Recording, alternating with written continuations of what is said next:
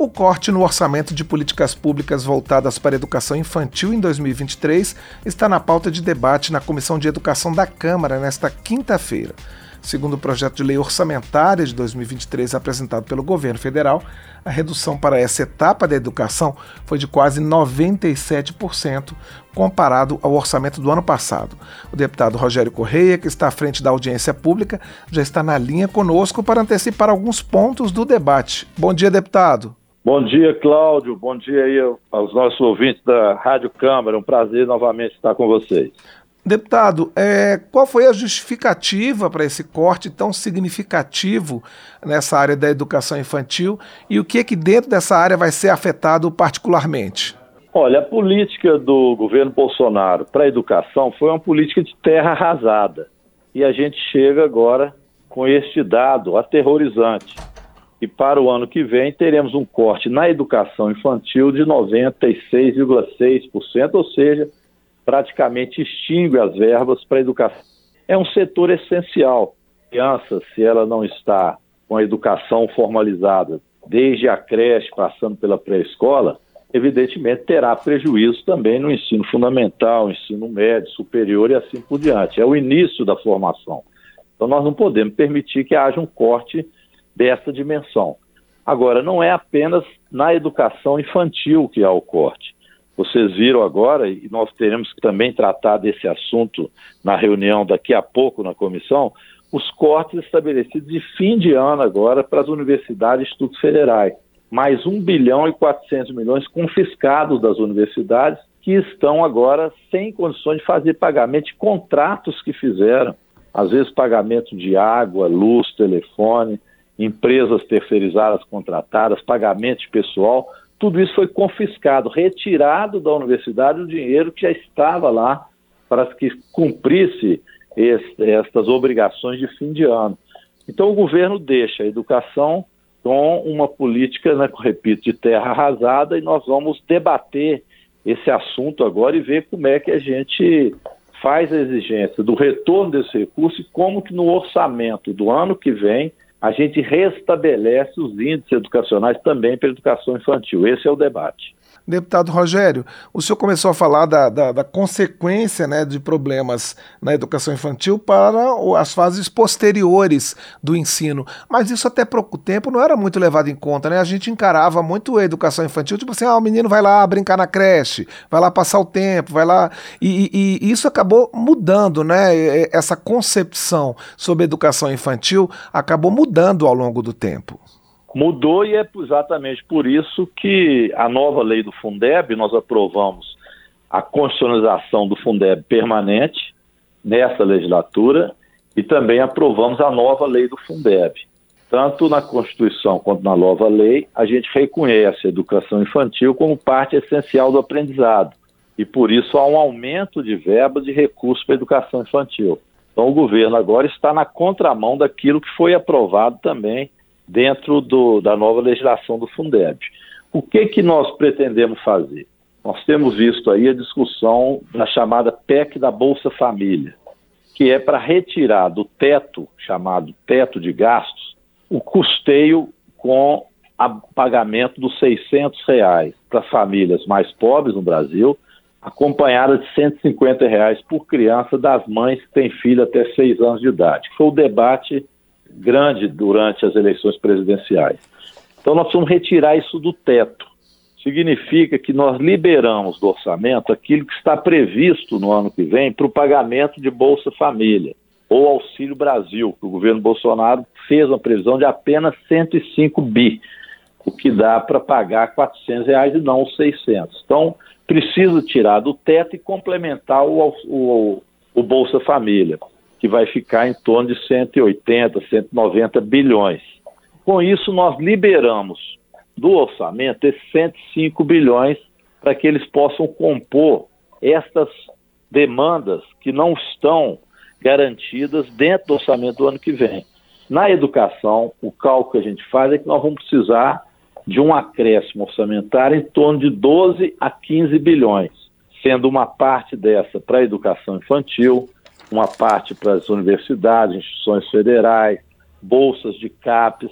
Então, são um conjunto de atividades a alimentação escolar, que não estão previstas no orçamento do ano que vem e que nós queremos, ao aprovar retirada do teto do Bolsa Família, liberar para que esses recursos vão para a educação. Por isso é tão importante a aprovação desta emenda constitucional que nós estamos chamando de PEC do Bolsa Família, que começou a tramitar no Senado e que deve chegar em breve na Câmara Federal. Agora, deputado, essa sobra vai ser muito disputada, né? Porque tem muitas áreas carentes de recursos, prioritárias, né? Como é que o senhor acha que vai ser essa negociação? É, exato. Por isso também essa audiência de agora. A gente já quer chamar a atenção também para a comissão de transição e para o, o relator do orçamento agora, o senador Marcelo, que vai fazer o relatório né, da, do orçamento do ano que vem, para que a educação precisa deste valor e deste recurso. É claro que não é só educação, nós estamos falando de 105 bilhões que seriam aí liberados, né, com essa questão de retirar do teto Bolsa Família, mas nós temos, por exemplo, programas como Farmácia Popular, a saúde também está muito atingida, o corte na saúde agora também foi mais recentemente de 1 bilhão e 400 esse, esse bloqueio de agora.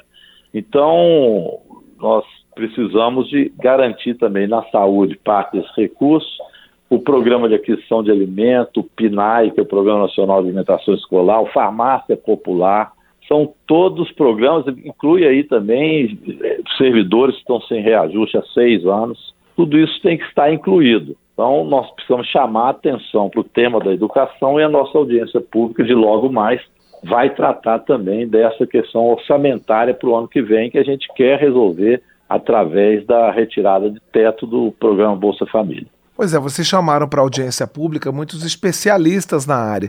O que que essas pessoas que trabalham diretamente com educação infantil falam sobre carências, independente desse corte? Que carências já são permanentes em relação à educação infantil e que precisam ser resolvidas? Dentre, além das questões mais gerais, né, que já vem sendo discutido com a educação infantil há mais tempo, que é a necessidade de dar a essa essa fase inicial do aprendizagem, o valor que ela merece, como você ressaltou, não se via isso no passado, é como se fosse apenas uma creche onde as crianças pudessem ficar para as mães trabalhar, mas não é isso. A educação infantil é realmente o início da aprendizagem, ele é fundamental para o que vai acontecer no futuro também dos jovens. Agora, com a pandemia, nós tivemos uma piora muito grande essas crianças passaram a, a praticamente não frequentar as escolas, em especial as crianças de periferia que também não tinham condições e a família do acesso à internet, é, às questões mais modernas de aprendizagem agora. Então ficaram ainda mais defasados. Então recuperar o tempo perdido por essas crianças é tarefa hercúlea. Isso, com certeza, os especialistas agora vão nos dar dados né, de como que tanto as, as políticas públicas que não foram respeitadas pelo governo Bolsonaro, quanto o processo de pandemia prejudicaram as crianças no Brasil e como e o que precisamos fazer para uma recuperação e para minimizar os efeitos tanto do governo Bolsonaro quanto da pandemia. Deputado Rogério Correia, é, o senhor é de Minas. É, Existem alguns estados que, em que a situação da educação infantil é pior? O senhor recebe relatos de situações diferentes, já que a gente tem uma desigualdade tão grande entre as regiões e os estados? Tem diferença sim. A situação em Minas é muito ruim. Ela se agravou agora no governo Zema, que é um governo que tem uma visão muito privatista então, acha que educação infantil, como não é prioridade, pode ficar para iniciativa de escolas privadas ou confeccionais, sem colocar o Estado e os municípios com essa obrigatoriedade. No caso de Minas Gerais, o governo Zema, por exemplo, fez um processo de municipalização de escolas do, da educação fundamental, do ensino fundamental. Ou seja, julgou para os prefeitos obrigações que eram do Estado do ensino fundamental. Com isso, o prefeito, que já tinha dificuldades com a educação infantil, dificuldade de recursos, passou a ter mais dificuldade ainda, abandonando, portanto, a modalidade da educação infantil à própria sorte. Isso nós precisamos estancar.